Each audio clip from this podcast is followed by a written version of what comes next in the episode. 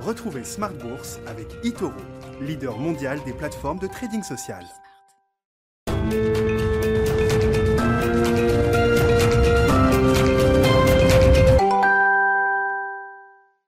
Et c'est reparti pour Smart Bourse, votre double dose quotidienne de marché en direct sur Bismart, chaque jour à la mi-journée 12h30, 13h et le soir, la grande édition, le grand digest de l'information économique, financière et boursière pendant une heure à partir de 18h30. Au sommaire ce soir, les enjeux du mois de mai sur les marchés, on en parlera avec nos invités de Planète Marché pendant une quarantaine de minutes, avec euh, un indicateur américain intéressant à décortiquer. Est-ce que l'industrie manufacturière euh, américaine a déjà connu son pic d'activité? L'ISM manufacturier.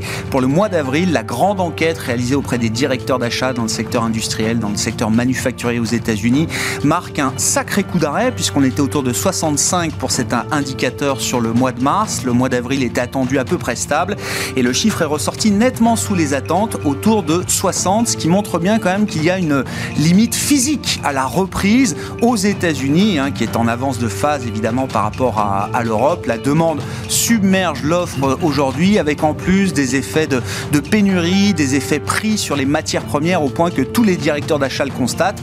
L'ensemble des prix payés progresse à un rythme historique aujourd'hui et les capacités de production sont un peu entravées par cette euh, situation. Est-ce qu'on a atteint le pic de la reprise aux États-Unis?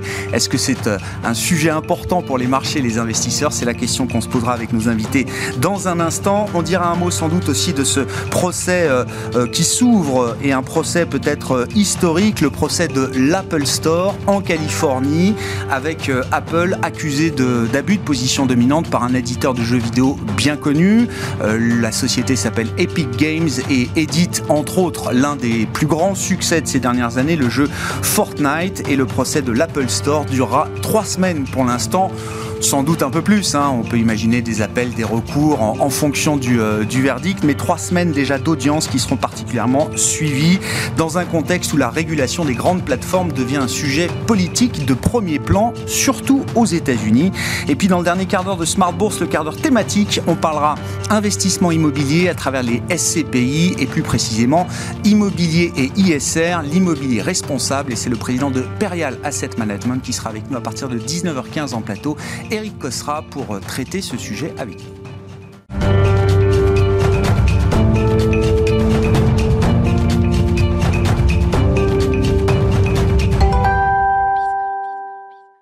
La première séance du mois de mai aura été positive sur les marchés européens. Résumé complet après la clôture avec Nicolas Pagnès depuis la salle de marché de Bourse Directe. Clôture dans le vert ce soir pour le CAC 40 euh, qui aura d'ailleurs passé une bonne partie euh, de la journée malgré un petit passage à vide en milieu de séance. L'indice parisien gagne ce soir 0,61% à 6307 points. Les investisseurs ont tout d'abord euh, pu prendre connaissance ce matin des indices PMI dans le secteur manufacturier. Des indices qui traduisent d'ailleurs une solidité du secteur au mois d'avril même si les deux principales économies de la zone euro constatent un ralentissement de leur progression sur le mois. Dans le détail, l'indice PMI Market dans le secteur manufacturier manufacturier donc euh, pour la zone euro ressort à 62,9 points au mois d'avril, son plus haut niveau euh, depuis l'existence de l'indice en question, à savoir depuis 1997. L'Allemagne constate de son côté une activité manufacturière solide euh, sur le mois, mais légèrement inférieure au mois précédent, ainsi qu'à sa première estimation et ressort au final à 66,2 points. En France, le ralentissement est plus net. Le PMI manufacturier ressortait à 59,3 points au mois de mars. Il passe à 58,9 points au mois d'avril. Notons en revanche que l'Italie et l'Espagne voient leur activité manufacturière continuer sur leur lancée. Le PMI manufacturier ressort tout d'abord à 60,7 points en Italie sur le mois, un nouveau record, tandis qu'en Espagne, il ressort à 57,7 points, son plus haut niveau euh, depuis plus de 20 ans. Côté statistique toujours, euh, restons en zone euro tout d'abord et en Allemagne plus précisément où les ventes au détail ont progressé au mois de mars affichant une croissance de 7,7% par rapport au mois précédent et une croissance de 11% sur un an, un niveau que plusieurs observateurs attribuent à l'assouplissement des mesures de restriction. Et puis direction les États-Unis à présent euh, où les investisseurs ont pu prendre connaissance de l'indice ISM du secteur manufacturier qui recule de son côté de 4 points pour tomber à 60,7 points alors que les analystes anticipaient une légère progression progression sur le mois d'avril pour atteindre 65 points. Une pause donc dans la reprise après un niveau record atteint au mois de mars. États-Unis toujours, les craintes qu'une inflation trop forte pousse la Fed à revoir sa politique monétaire reviennent d'ailleurs sur le devant de la scène depuis ce matin et même depuis vendredi soir. Et ce, malgré les déclarations récentes de Jérôme Powell en cause la progression de 0,5% de l'indice des prix PCE Core au mois de mars aux États-Unis, un niveau conforme aux attentes mais qui témoigne de la plus forte progression de l'indice depuis 2018. Jérôme Powell qui s'exprimera à nouveau d'ailleurs ce soir lors d'une conférence organisée par la National Community Reinvestment Coalition. Euh, en attendant, Jeannette Yellen s'est voulue rassurante ce week-end sur les risques inflationnistes, notamment des plans de relance voulus par Joe Biden, précisant que toutes les dépenses seraient étalées de manière globalement uniforme sur les dix prochaines années. Aux États-Unis toujours, les investisseurs ont également en tête les propos du président de la Fed de Dallas qui constatait ce week-end des excès et des déséquilibres sur les marchés financiers alors que l'immobilier est selon lui à des sommets. Une situation qui fait dire à Robert Kaplan qu'il est impératif que les taux d'intérêt soient remontés d'ici à 2022. En attendant, les investisseurs peuvent suivre ce soir le rendement obligataire à 10 ans aux États-Unis qui progresse face à la situation actuelle et revient aux alentours des 1,6 62%.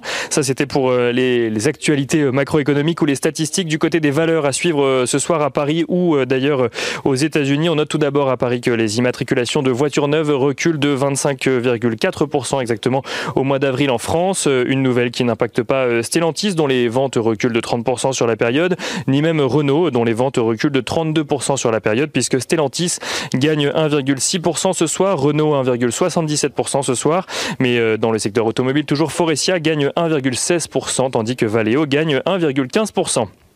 Et aux États-Unis, on note que Berkshire Hathaway, le fonds de Warren Buffett, publie de son côté un bénéfice d'exploitation trimestrielle en progression de 20% à un peu plus de 7 milliards de dollars. Warren Buffett qui en a profité pour expliquer que la mode des SPAC sur les marchés financiers complique ses investissements alors que le groupe totalise actuellement 145,4 milliards de dollars de réserves de cash.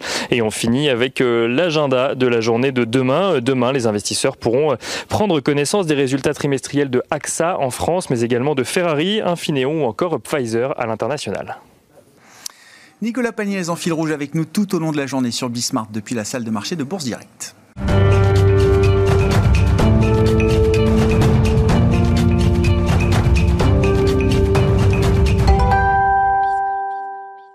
Trois invités avec nous chaque soir pour décrypter les mouvements de la planète marché. Vincent Juvin est avec nous ce soir, stratégiste chez JP Morgan Asset Management. Bonsoir Vincent. Bonsoir. Bienvenue. Frédéric Rollin est avec nous également ce soir, conseiller en stratégie d'investissement de Pictet Asset Management. Bonsoir Frédéric. Bonsoir.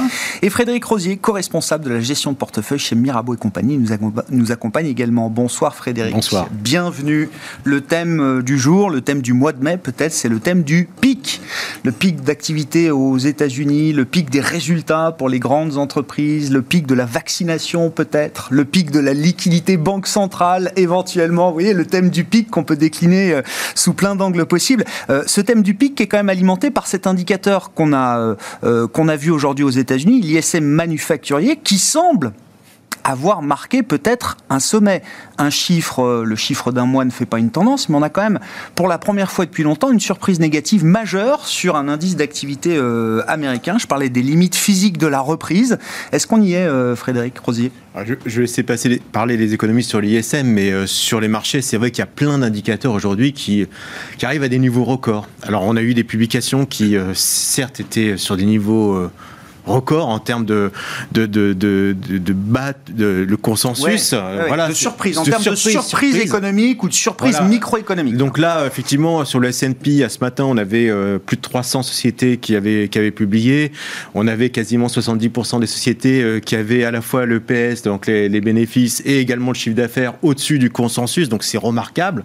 Par contre, surprise, impact négatif euh, lorsque les sociétés euh, publient au-dessus. On l'a vu encore, hein. si on regarde bien l'évolution, on parlera tout à l'heure d'Apple, mais Apple est en dessous de son, niveau de publication. On voit Amazon qui est à peu près sur les niveaux. En, Europe, des STM, des résultats extraordinaires. Le titre est largement en dessous de ses, publications. ce système, c'est la même chose. Donc on voit bien qu'on a du mal quelque part avec ces bonnes important, surprises. Frédéric. Tout est, c'est, documenté et, de mm. manière quantitative. C'est-à-dire que les entreprises qui ont pourtant publié des résultats très au-delà des attentes, euh, le marché s'est plutôt servi de ces publications comme prétexte pour euh, vendre la nouvelle, alléger les positions. C'est comme ça que ça se passe maintenant sur les euh, deux tiers de la période de publication. effectivement, on vend la nouvelle parce que les résultats, regarde, un an, sur un an, c'est 40% de progression des bénéfices aux États-Unis sur le S&P. Et on est 20% au-dessus du niveau pré-Covid en, Q1 de 2019. Donc il y a tout, effectivement, qu'on donne ce genre d'informations pour penser que le marché va continuer sur une dynamique positive. Oui, mais on a aujourd'hui une exposition action qui est quasiment sur des niveaux records dans les allocations. C'est-à-dire que les grands allocataires aujourd'hui ont poussé le curseur sur un niveau quasiment historique. BOFA donnait à peu près 65% d'exposition à action. On a les hedge funds aussi, qui sont sur un niveau de levier, leverage, qui est de 100% de l'actif. Donc on est déjà super investi. Donc on se dit, effectivement, qu'est-ce qui va donner cette, euh, cette énergie supplémentaire pour aller battre record sur record, on voit que les résultats ne suffisent plus aujourd'hui pour le faire. À l'inverse, c'est vrai que les déceptions peuvent entraîner Quoique la particularité de ces, publications, les déceptions ont un peu moins affecté à la baisse ah. les, sociétés. On est même sur un niveau euh, plutôt haut euh, de résilience euh, des sociétés qui publient des, résultats en dessous des, attentes. Si je traduis, ça a plus baissé quand les surprises étaient exceptionnellement bonnes que quand elles étaient légèrement inférieures en, relatif. d'accord. Alors, qui s'explique aussi, on, va, par honnêteté, on va aussi expliquer ce mouvement qui est dû essentiellement quand même à la rotation sectorielle que nous avons en ce moment, c'est-à-dire qu'on voit bien le Nasdaq est en baisse aujourd'hui qu'on commence à plafonner sur la thématique croissance et que le, le repricing quelque part des, thématiques value aujourd'hui sur lequel il y a des fois des, des, surprises un peu moindres, ben, finalement limite la casse. Donc voilà, on explique un peu ce mouvement par la rotation sectorielle. très intéressant. Bon, le sujet du pic, moi je veux bien qu'on redise un mot quand même de l'ISM manufacturier du mois d'avril. Vincent, je ne sais pas s'il y a des éléments intéressants. Il faut rappeler comment ça fonctionne. Hein. Donc le directeur des achats reçoit le questionnaire euh, et c'est chaque fois oui ou non. Est-ce que votre business s'est amélioré euh, Et puis il y a plein de sous-questions sur est-ce que les prix que vous payez pour produire sont plus élevés ou moins élevés que le mois précédent. Euh, sur l'emploi également, on a le même, le, même schéma de, questions est-ce que vous trouvez euh, plus facilement des employés aujourd'hui? Est-ce que vous allez recruter euh, demain? Chaque fois, c'est un système de questionnaire euh, assez simple. On pondère tout ça et plus on tend vers 100, plus tout le monde est content de la situation. On était à 65 autour pour l'ISM manufacturier au mois de mars, ce qui est un niveau extrêmement élevé hein, d'expansion, de rythme d'expansion. Le marché où les économistes attendaient que l'indice soit à peu près stable en avril, autour de 65, on reste sur une dynamique très positive en termes de reprise économique aux États-Unis et boum, petit accident. Et encore une fois, dans le contexte actuel, c'est rare d'avoir une surprise aussi négative sur un indicateur euh, économique aux, États-Unis. Qu'est-ce que, qu'est-ce que ça nous dit, euh, Vincent? Bon, l'ampleur, je pense qu'il faut la mettre dans le contexte d'une période économique inouïe, jamais vue à nombre d'égards. Donc c'est vrai que c'est parfois un petit peu difficile, en tant qu'économiste, d'émettre des suppositions par rapport à la tendance. On le faisait d'ailleurs en off avant que, que l'émission commence. Je pense que c'était éminemment difficile. Par rapport à est-ce que c'est le pic conjoncturel aux États-Unis? Pour ce cycle, je pense que le premier trimestre 2021 l'était sans doute. C'est-à-dire que si on fait finalement des, comparaisons cette année par rapport à l'an passé, le, pic de la croissance était au premier trimestre 2021. Après ça, on va avoir quelque chose qui va se tasser. Ceci est dû notamment au fait que, en tout cas, le, focus des autorités en termes de relance budgétaire, il a été essentiellement au premier trimestre. Rappelons-nous l'échec aux Américains, la revalorisation des allocations chômage, beaucoup de dépenses dans les soins de santé et autres ont été consentis fin de l'an passé, début de cette année. Donc réellement, pour les entreprises, entreprises interrogées ces dernières semaines, ces derniers mois. Évidemment, l'enthousiasme allait croissant puisqu'il y avait davantage de mesures budgétaires qui étaient déployées et que parallèlement, la campagne de vaccination battait son plein aux États-Unis et qu'on réouvrait l'économie. Donc, il est vrai, on ne voyage plus évidemment, mais enfin, toutes nos connaissances qui se trouvent outre-Atlantique nous rapportent évidemment la vie euh, qu'il y a là-bas, Disneyland qui réouvre, les rues de New York qui sont bondées, enfin, toutes des choses qu'évidemment à Paris on rêve, rêverait de voir et qui ont alimenté évidemment l'enthousiasme de ces entreprises. Donc oui, le pic, il était en, premier trimestre 2021. Ce sera intéressant d'ailleurs pour la suite de la discussion par rapport aux thématiques de taux et d'inflation et de soutien pour les marchés, euh, que ça, qui peut peu, en tout cas, concepts qui peuvent en découler.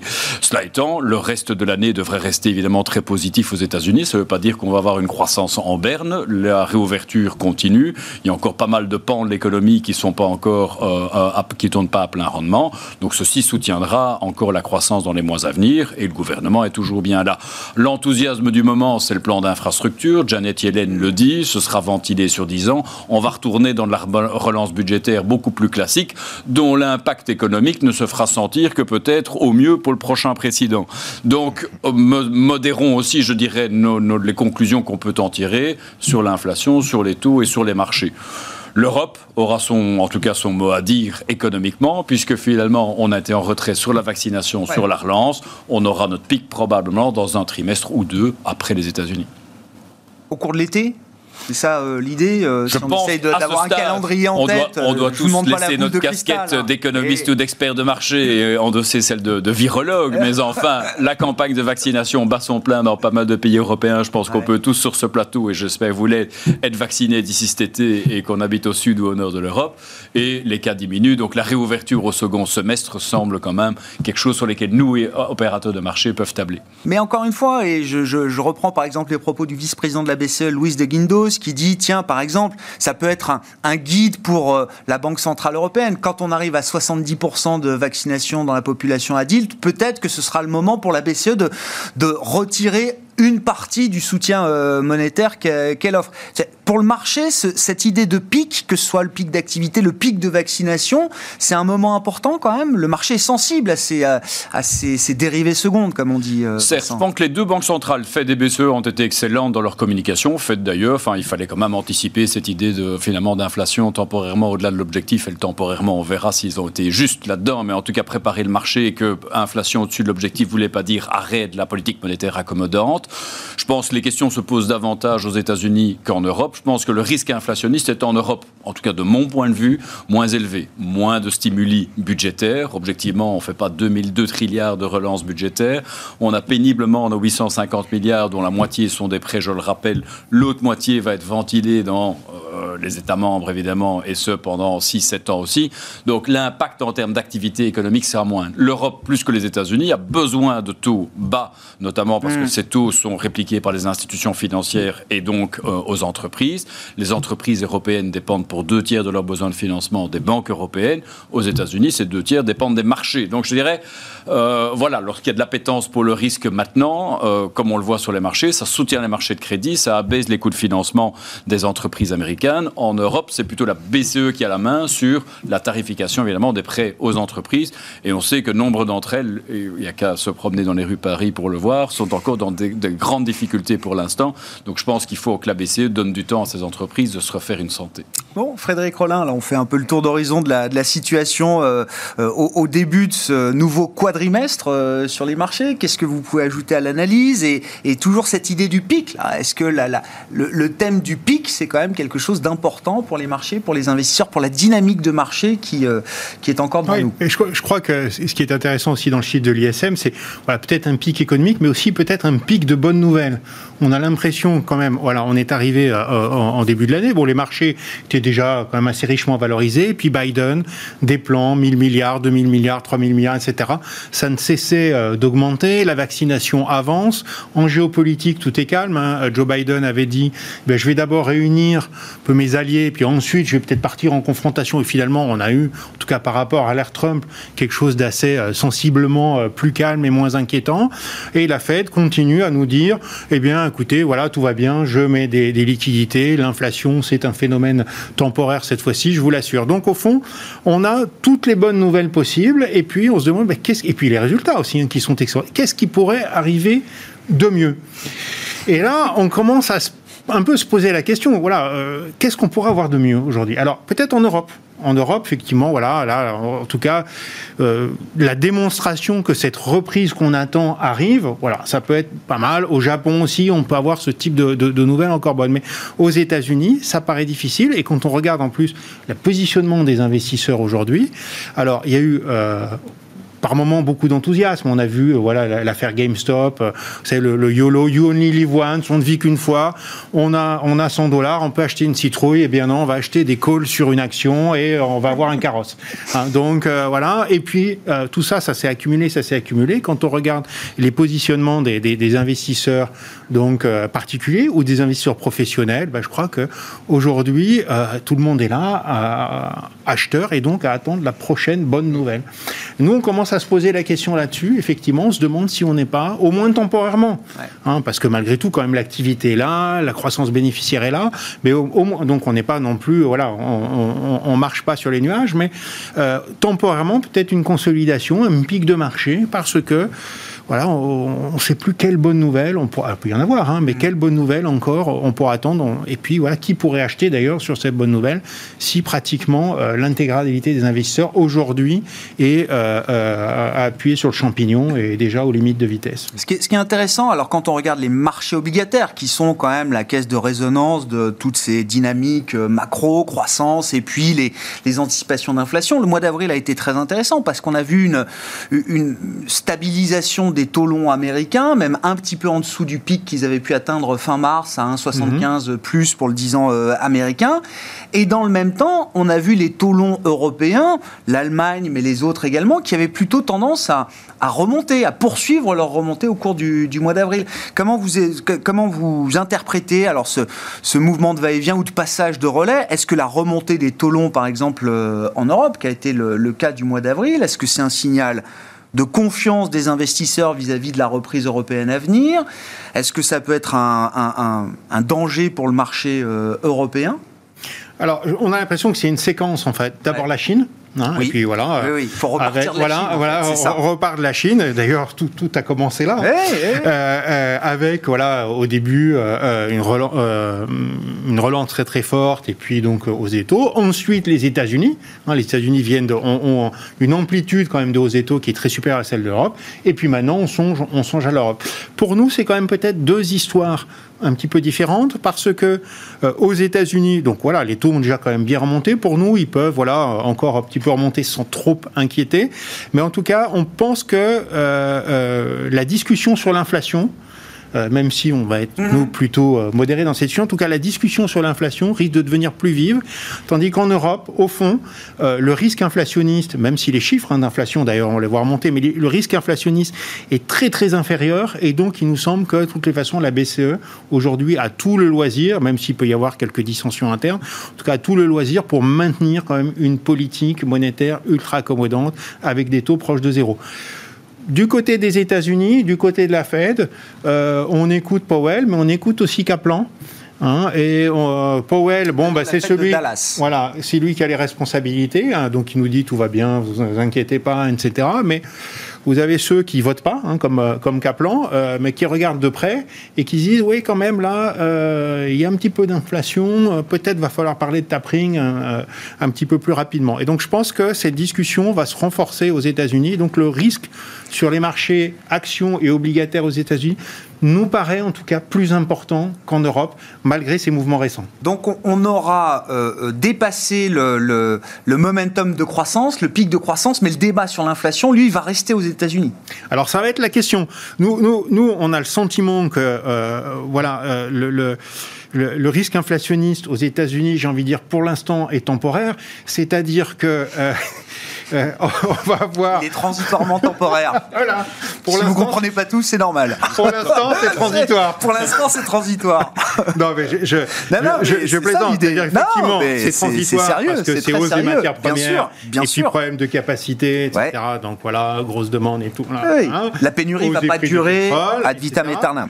Après, il va y avoir, et, et là, je dirais que tous les économistes sont d'accord pratiquement, et qu'ensuite, euh, ben, ma foi, euh, l'inflation euh, redescend parce mm. que, eh bien, voilà, le, la situation structurelle aux États-Unis et dans le monde est plutôt de faible inflation. Voilà, avec une inflation qui va persister un petit peu quand même, puisque quand on a eu 3 ou 4% d'inflation à un moment donné, on va quand même demander des hausses de salaire, donc on va aller sur 2,5, puis lentement sur 2. Mais, moi, on a envie de poser la question, qu'est-ce qui se passera quand effectivement on va atteindre euh, ces, euh, ces, niveaux très élevés, est-ce que les économistes ou les investisseurs auront toujours autant le moral euh, au moment où en plus la Fed commencera peut-être à faire un petit peu de, de, de, de tapering pour dire vous inquiétez pas, hein, pour l'instant c'est temporaire et transitoire, il, il, se peut finalement que l'assurance des marchés soit peut-être un peu plus transitoire euh, enfin, soit aussi transitoire, je, dirais, que, que, l'inflation. Quand on verra l'inflation dans le blanc des yeux, comme disent les Américains, peut-être que les réactions seront un peu différentes. Voilà, on est, on est près du train, là, on pense qu'il va s'arrêter, mais euh, quand la locomotive arrive, d'un seul coup, on se dit peut-être je vais reculer un peu quand même. Voilà.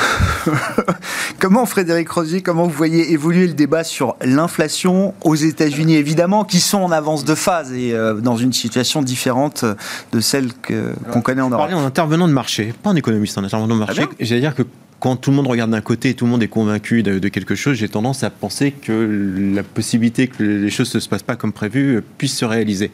Et quand j'entends le mot transitoire poussé de manière forte et que je vois par exemple une tension entre le PPI et le CPI, que je vois les prix sur l'immobilier aux États-Unis qui a des niveaux records, j'ai récupéré les chiffres quand même des matières premières parce qu'il y a des, hausses assez significatives sur les matières premières.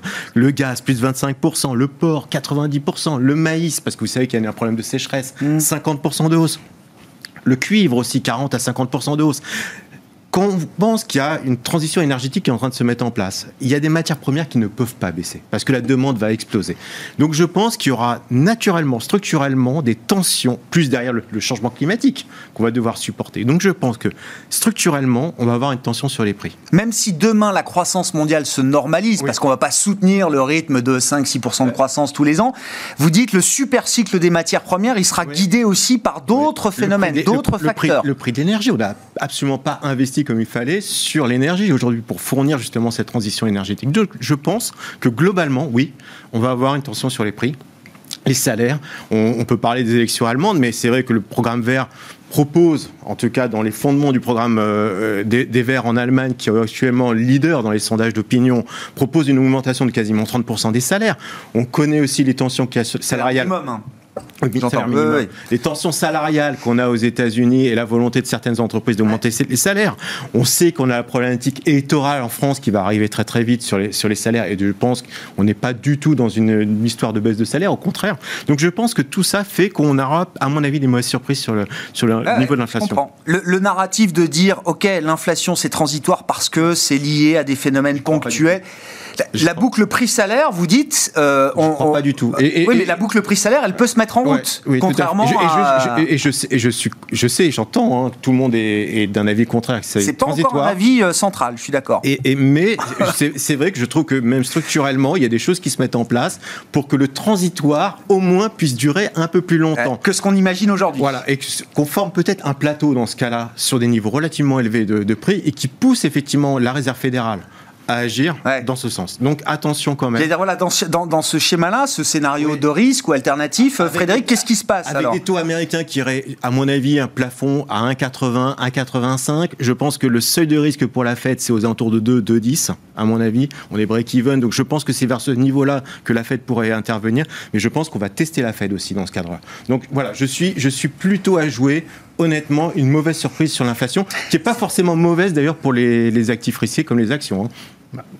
Oui, oui, il y a des actifs actions qui peuvent profiter d'un phénomène reflationniste. Hein. Bah, c'est un peu l'idée dans laquelle on vit depuis, euh, quelques mois.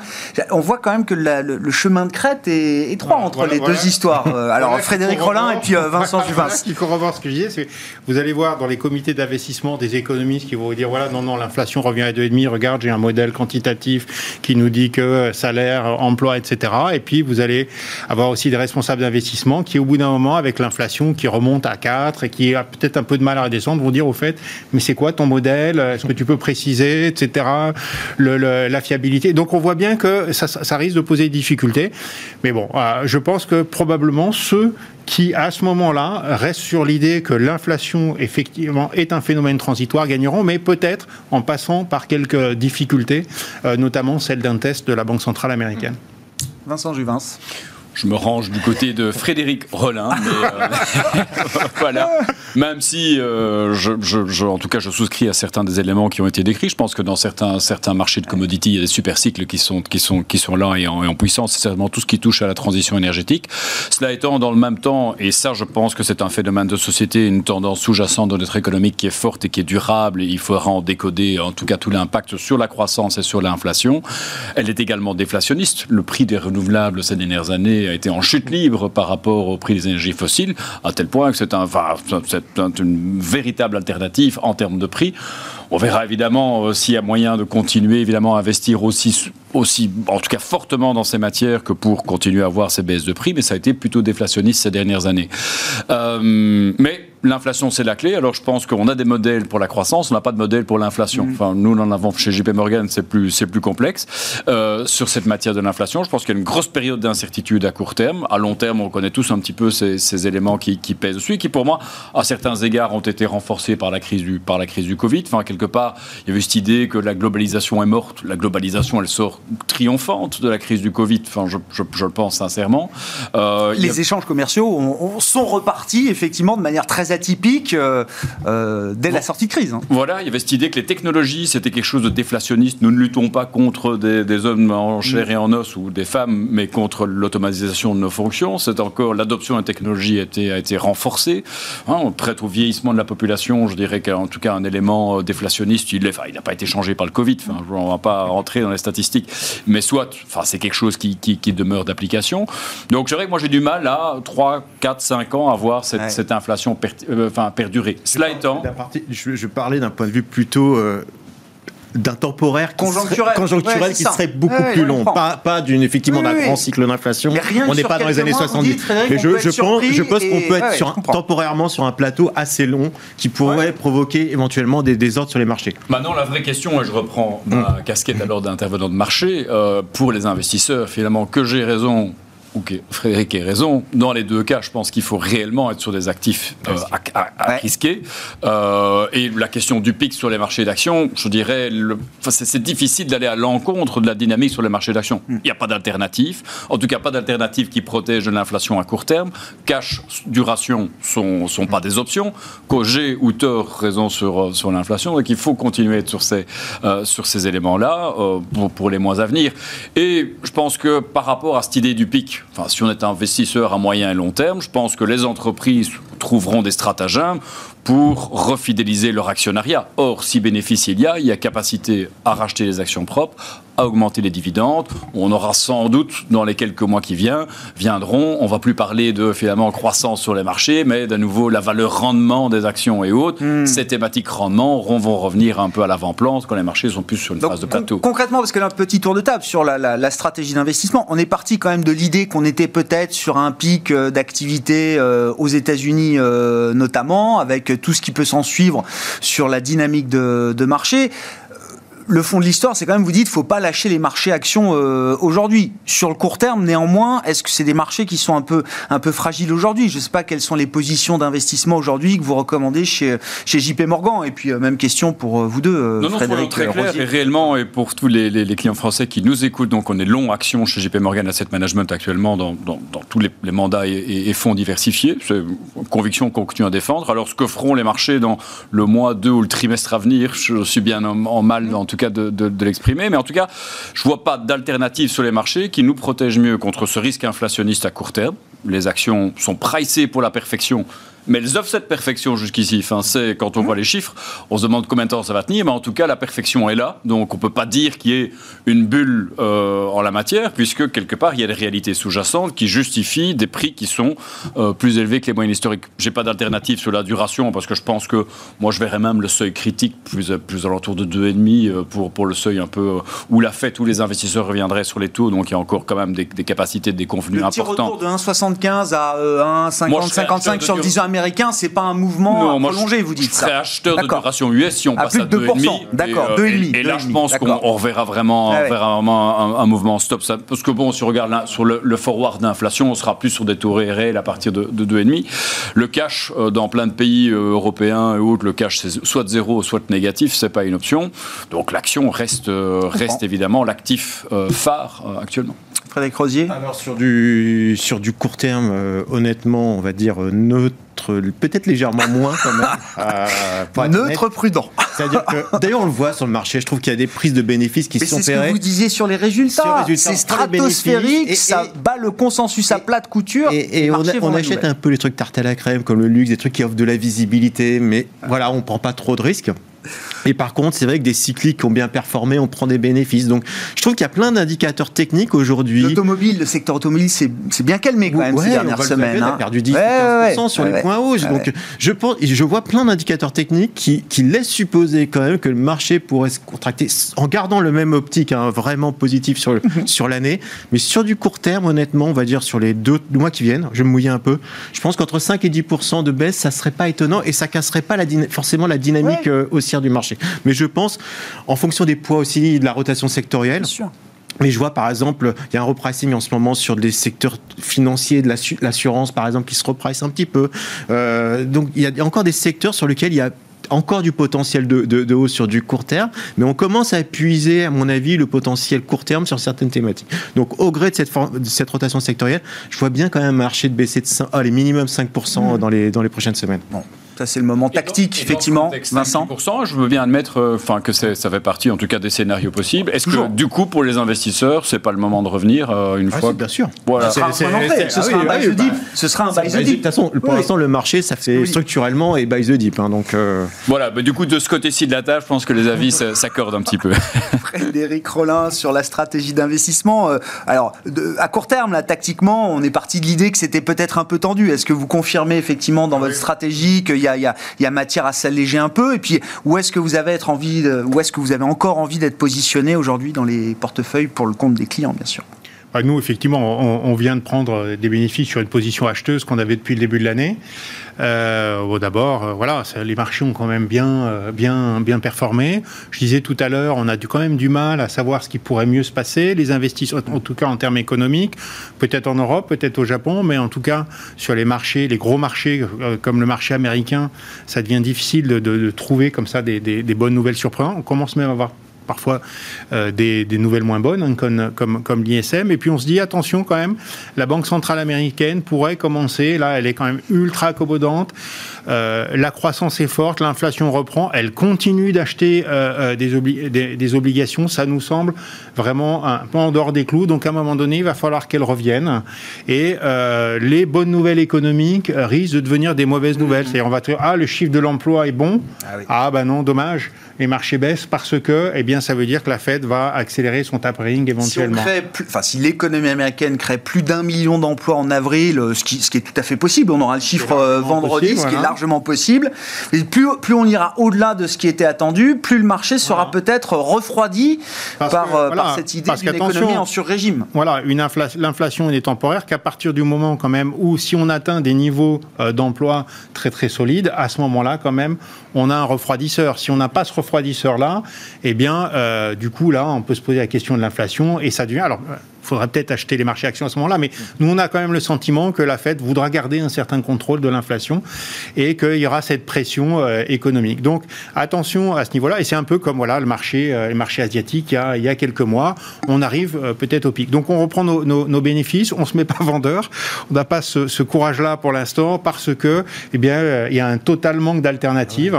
Donc, voilà, peut-être une correction de 5 à 10% pour revenir acheteur. Et sinon, sur nos actions, on a une préférence aujourd'hui pour le Japon parce que lui, pas trop cher, avec des bonnes nouvelles économiques à venir, et puis un marché qui est très très lié à l'investissement. Et voilà, à la suite d'une croissance bénéficiaire plutôt solide, on a, et on le voit déjà d'ailleurs, des fortes reprises de l'investissement. Ça peut être un marché intéressant de ce point de vue-là. Et est-ce que vous avez cité l'Asie euh, d'un mot? C'était le grand trade de, de 2020. Est-ce qu'il est déjà temps de se poser la question de revenir peut-être sur ces marchés émergents, enfin Chine, Asie en l'occurrence, ou est-ce que c'est pas encore la question euh, à ce stade? Alors, je dirais d'une façon stratégique stratégique pour nous, c'est un marché qu'on aura envie de surpondérer de façon systématique tous les jours. Voilà, parce que euh, il y a véritablement, c'est vraiment un, endroit où la croissance est très forte, le potentiel est très fort, mais là, je ne vais pas euh, redévelopper ça. D'une façon, euh, je dirais plus tactique, c'est pas forcément aujourd'hui qu'on a envie d'en remettre, tout simplement parce que le cycle de liquidité est plutôt encore en défaveur des, des marchés actions.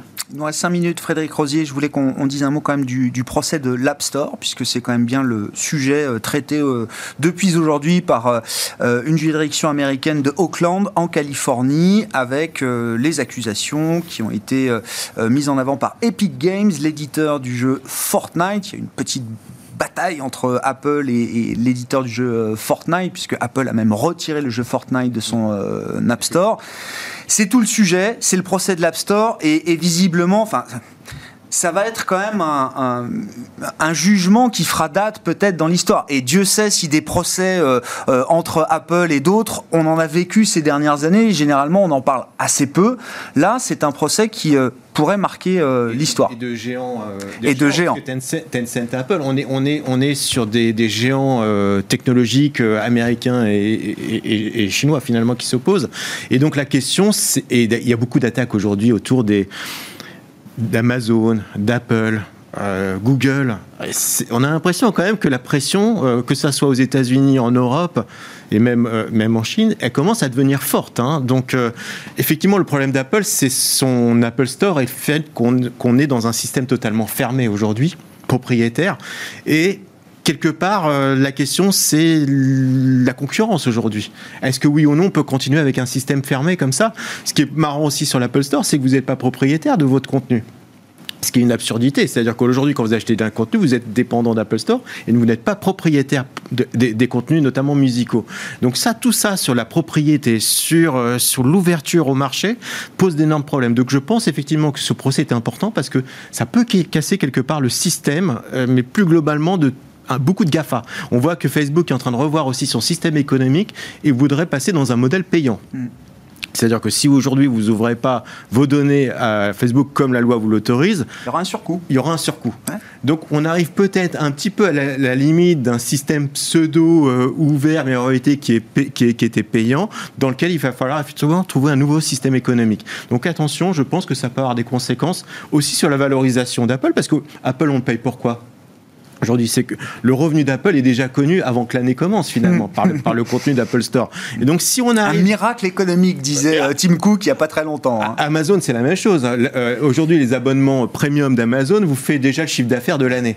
Donc, la question, c'est effectivement si vous commencez à casser ce système-là, vous casser aussi la visibilité que vous avez auprès des GAFA. Vous savez que les GAFA aujourd'hui, c'est le blue chip américain, c'est-à-dire que c'est le, le General Electric euh, des années, des années 80, c'est-à-dire des sociétés aujourd'hui installées qui génèrent du cash flow forte visibilité. Donc si vous cassez un peu ce modèle-là, je pense effectivement que ça peut tanguer quand même sérieusement. Jusqu'à présent, la défense d'Apple sur ce sujet a jamais été pris en, faute. C'est-à-dire que, bon, au-delà du fait que ce soit un système fermé, ça c'est sûr, vous allez chez, chez Google, la, plateforme de téléchargement de Google, Android. Euh, sur Android, vous pouvez avoir accès à d'autres plateformes de téléchargement que la, seule plateforme de, de Google. C'est pas le cas chez Apple. Sur les 30% qui sont, euh, euh, qui sont pris effectivement aux, développeurs, Apple a toujours cette ligne de défense qui est de dire c'est de l'argent qui est réinvesti dans la, plateforme. Ah bah oui, mais on verra. Peut-être qu'on aura le modèle, euh, euh, la, transparence du, modèle économique de l'App Store à travers ses audiences. Peut-être qu'on aura des chiffres qui ont jamais été communiqués. J'en sais rien, mais cette défense-là, pour l'instant, elle a, elle a toujours tenu. Oui, mais après, ce modèle qui effectivement prend une, quand même des royalties relativement importantes sur les, sur les développeurs est quand même assez unique hein, comme système. C'est comme si ça revient à dire aujourd'hui, vous achetez une télé, mais par contre, vous n'avez pas le droit de regarder les chaînes que vous voulez. C'est-à-dire qu'aujourd'hui, c'est quand même le, Apple qui est propriétaire de la diffusion, c'est-à-dire qu'il l'autorise ou pas dans l'Apple Store. Il est jugé parti. Il est jugé parti. C'est quand même quelque chose d'assez unique, honnêtement, si on considère que c'est un média. On n'imagine pas aujourd'hui un fabricant de radio ou un fabricant de téléviseur choisir le programme qui vous est destiné. Ça, c'est pas possible. Donc voilà, je pense qu'il y a tout ça qu'on doit remettre un petit peu en question dans ce type de procès. C'est oui ou non, est-ce que Apple est propriétaire de son écosystème? Et à l'inverse, on imagine si le, verdict à terme est favorable à Apple, ah. c'est un renforcement. Ah bah, euh, c'est ça, c'est un renforcement de l'App Store du modèle économique ah bah. d'Apple qui devient indéboulonnable. Droit de vie et de mort euh, sur euh, notamment les producteurs de, jeux, de, jeux, de jeux vidéo, hein. mm. c'est clair, ou de contenu. Bon, pas si ça inspire un petit commentaire pour euh, conclure l'émission. Vincent, Frédéric. je note que le business model d'Apple est répliqué par toutes les Ah, entreprises aujourd'hui. hein. c'est l'économie de l'abonnement. hein. Aujourd'hui, euh, dans votre supermarché, votre euh, magasin de café, euh, votre abonnement TV, que sais-je, cartouche d'encre. euh, Oui, mais je ça a pense été que ouvert. Par exemple, le café aujourd'hui, vous, vous pouvez mettre euh, du Nespresso, vous pouvez mettre les cartouches. Ça a été ouvert. C'est-à-dire qu'il y a une règle qui a autorisé, il y a une loi qui a autorisé la possibilité de mettre des cartouches autres que, que, que, que Nestlé euh, dans les, les Nespresso. Donc, Il n'y a de pas ça- que les jeux d'Apple dans l'App Store non plus. Hein, euh. Au-delà de ça, je pense que sur les GAFA, la rentabilité, enfin, la, taxe- la fiscalité Ouais. et la rentabilité va, va, va être affectée dans les prochaines années. Maintenant, de notre point de vue, ça ne remet pas du tout l'utilité des GAFA en termes de briques de portefeuille. Le- enfin, par rapport aux questions du moment sur la place des technos dans les portefeuilles, chez nous, euh, clairement, euh, on a envie d'être long, comme Frédéric le disait, sur les GAFA un peu tous les jours. Bon, Frédéric euh, Rollin, pour conclure, oui, ça reste un compte. Je dirais des soucis de long terme essentiellement, mais, euh, Ouais. mais effectivement, c'est quand même des, des très très belles croissances sur des mo- business models qui sont aujourd'hui absolument imparables. Donc oui, je pense qu'ils auront peut-être à terme des problèmes d'antitrust, notamment des problèmes de sécurité de données ou euh, ce type de procès, mais je crois que euh, à court terme, ça reste quand même euh, voilà des très très euh, C'est 30 Très, très à belle 50% croissance. de croissance pour les Voilà. ventes des euh, Donc, GAFAM voilà. qui ont publié sur le premier trimestre euh, 2021 versus euh, le premier trimestre de 2020. Et c'est même en croissance par rapport au trimestre, premier trimestre de 2019. hein. le temps que ça soit joué. Merci beaucoup, messieurs. Merci d'avoir été les invités de. Planète Marché ce soir. Vincent Juvin, JP Morgan Asset Management, Frédéric Rollin, Pictet Asset Management et Frédéric Rosier, Mirabeau et compagnie.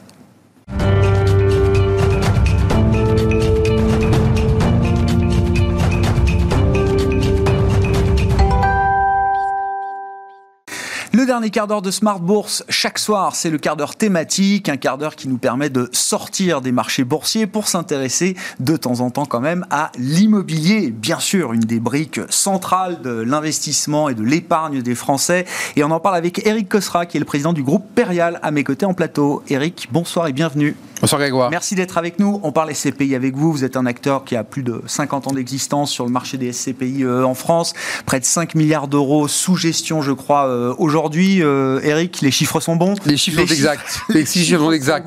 On va parler de l'investissement immobilier et de l'ISR qui devient là aussi un, un filtre très important pour les gérants et pour vos, vos clients. Mais juste un petit peu la, la, la- la couleur de ce début d'année. On vient de franchir voilà, le premier tiers de l'année, le premier quadrimestre.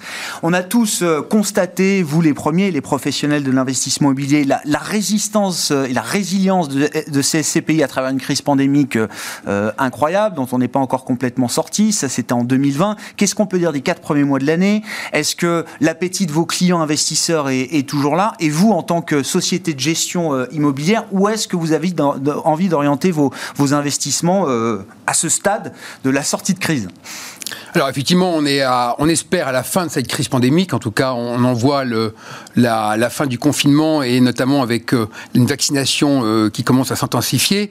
Et ce que l'on a constaté sur le premier trimestre, c'est que les SCPI se sont plutôt bien comportés, euh, avec une véritable résilience, comme vous le disiez. Donc elles, confi- elles confirment leur image de valeur refuge, qui est important, et qui a été dans la trajectoire de l'année 2020. 2020 a été très compliqué, on le sait tous, on a tous vécu des moments difficiles, et euh, les- le placement immobilier a montré en tout cas sa résilience, et les CPI ont montré leur capacité à continuer à distribuer des dividendes.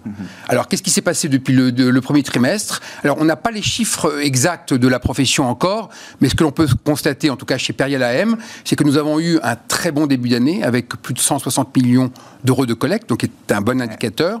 Le deuxième indicateur favorable et important, c'est le, le- le taux de recouvrement des loyers, puisque c'est avec les loyers que nous payons nos dividendes, et qui est à la hauteur de 90%.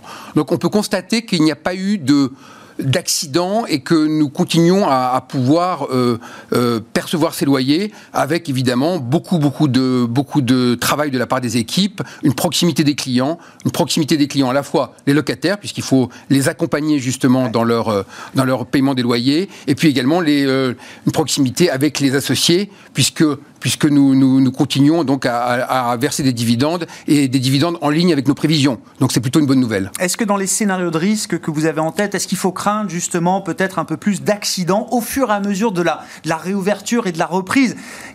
Qui, euh, équivaut à peut-être aussi une réduction des mesures de protection, de, soutien. Est-ce que ça va être un moment délicat de ce point de vue-là pour euh, les, euh, les acteurs dans lesquels vous investissez, Eric? Alors, on est, on est un petit peu dans l'expectative, bien évidemment, comme, comme l'ensemble de l'économie française. Les CPI ont un véritable rôle d'hébergement des entreprises et toutes les entreprises ne sont pas logées à la même enseigne. On le voit bien qu'il y a des secteurs qui sont touchés. Alors on, pense au commerce, on pense à l'hôtellerie, on pense également au secteur du transport. Et puis également, vous avez toute une, activité économique qui continue euh, qui s'intensifie et qui, résiste plutôt bien. Et donc le, profil des locataires est représentatif justement de cette, euh, cartographie dans lequel euh, économique. Et en tout cas, chez Perial, nous constatons que nous avons plutôt des locataires qui sont finalement en bonne santé. Mhm. Donc c'est un point important. Le deuxième point également qui est quand même important et qu'il faut regarder, c'est que on est à l'heure du télétravail et que les bureaux ont été largement remis en question. Et beaucoup de SCPI sont investis dans l'immobilier tertiaire, l'immobilier de bureau. Et ce qu'on peut constater aussi, c'est que au troisième confinement, on a plutôt des salariés qui sont plutôt contents de revenir euh, au travail. Et donc on voit bien cet équilibre qui est en train de se, se jouer entre euh, un, bureau, un, télétravail qui est incontournable, mais un bureau qui reste irremplaçable. Et en tout cas, c'est notre conviction chez Perial. Le, curseur est en train de se régler. On est peut-être allé un peu trop loin dans le fantasme du monde d'après. On a effectivement la communication. Alors néanmoins, néanmoins, nous, on se, on se prépare aussi à des évolutions très fortes en termes de besoins des entreprises, où le, le bureau est perçu de manière très différente de ce qu'il était euh, avant la pandémie, on, constatait déjà quelques tendances, mais on voit beaucoup plus que le bureau est un lieu d'échange, de créativité, où le, collaborateur euh, aime se retrouver pour pouvoir euh, partager justement avec ses collègues. Et, avec ça, il faut d'autres emplacements. C'est-à-dire qu'on est beaucoup plus, beaucoup moins dans l'immobilier, dans le bureau privé, particulier et beaucoup plus dans des lieux de réunion ou en tout cas des lieux d'animation. Et c'est ce que nous sommes en train de mettre en place chez Perial pour, pour, euh, pour notre patrimoine et pour nos entreprises locataires. À propos d'évolution profonde Parlons donc de l'investissement immobilier responsable. Euh, ce sont d'ailleurs, alors je crois que parmi vos, vos SCPI, il y a euh, FPO2 qui existe depuis 2009, si je dis pas de bêtises. Euh, PFO2. Eric, PFO2, pardon, Eric Cosra. Et, et, donc qui a pris en compte cette dimension environnementale, sociale, de gouvernance depuis plusieurs années. Elle vient d'être, elle a été labellisée ISR, cette SCPI, l'an dernier. Est-ce que la prise en compte de ces critères ESG, la labellisation ISR, est-ce que ça va devenir, selon vous, un prérequis pour euh, l'investisseur immobilier demain, comme ça semble être le cas sur les marchés euh, boursiers, euh, Eric Cosra?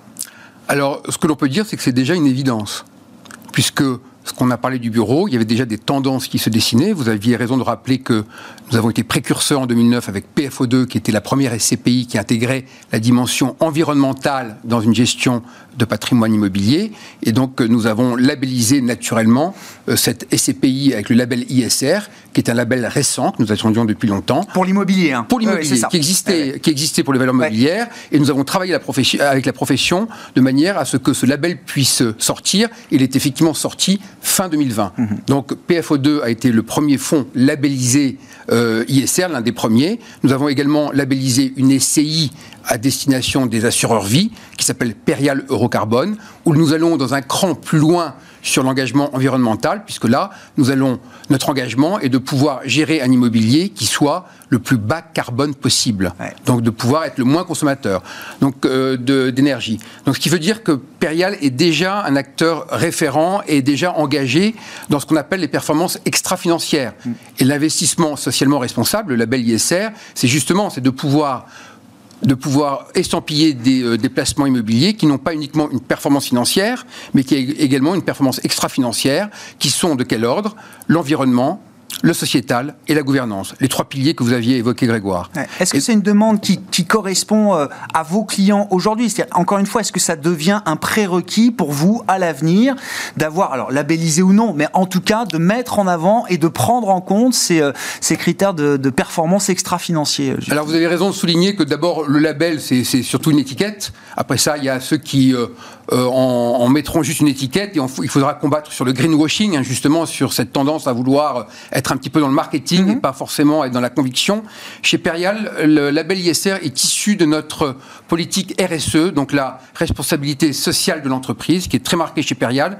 Nous sommes un groupe indépendant, les performances extra-financières ont toujours été euh, quelque chose d'important pour nous, et, et le label ISR permet justement de remettre l'immobilier au centre aussi des préoccupations. On en a fait un placement financier avec succès depuis 20 ans. Maintenant, il est nécessaire de le remettre au centre des préoccupations pour que à la fois les épargnants y trouvent du sens et les épargnants sont de plus en plus en quête de sens. Les investisseurs institutionnels, eux, souhaitent avoir ce label ISR comme ils l'ont déjà dans mmh. les portefeuilles de valeurs mobilières. Et puis également, c'est dans un engagement d'un immobilier un peu plus proche des préoccupations des Français.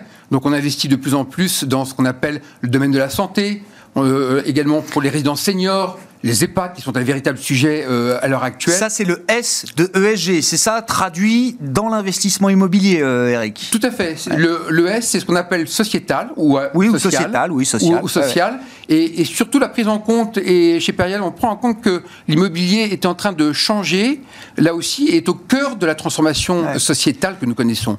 Nous sommes dans, dans des sociétés qui évoluent très vite, qui vont beaucoup évoluer avec la pandémie. On sortira différent de la façon dont on est rentré dans cette pandémie en 2020. Et l'immobilier doit accompagner justement tous ces engagements sociétaux et trouver son public. Et c'est là où, lorsque vous posiez la question de l'investissement de Perial AM, nous investissons bien évidemment toujours dans le bureau, qui reste incontournable, mais également dans tout ce qui est hébergement sous gestion. Donc à la fois, que peuvent être des crèches, des résidences étudiants, des résidences seniors ou alors ou des EHPAD rapidement pour conclure, euh, performance financière euh, dans un, une SCPI euh, tournée justement vers la prise en compte de ces critères. Alors même si le label existe depuis un an, cette, cette SCPI PFO2, elle existe depuis plus de 10 ans maintenant, vous avez un peu de recul. Qu'est-ce que ça donne en termes de rendement? Est-ce que c'est équivalent à une SCPI non ISR aujourd'hui, Eric? Alors, c'est compliqué d'y répondre. Simplement, c'est que par les faits, euh, PFO2 a 10 ans d'existence. C'est le navire amiral de Perial AM, puisqu'elle pèse maintenant 2 milliards et demi euh, de capitalisation. Donc c'est à la fois un véritable succès. Et le succès est lié à la fois parce qu'elle a dégagé une performance financière qui est supérieure à la moyenne des CPI, et puis également parce qu'elle a introduit une autre performance, qui est la performance environnementale, en laquelle de plus en plus d'épargnants et d'apporteurs sont effectivement extrêmement sensible. Merci beaucoup Eric d'être venu nous voir pour euh, évoquer euh, l'investissement immobilier en 2021 et euh, le filtre ISR, la prise en compte de ces critères ESG qui évidemment est là aussi un, prérequis, en tout cas une, demande de plus en plus forte de la part de, vos clients pour l'investissement immobilier. Eric Cosra qui était à nos côtés en plateau pour ce marché à thème ce soir consacré à l'immobilier, le président du groupe Perial Asset Management.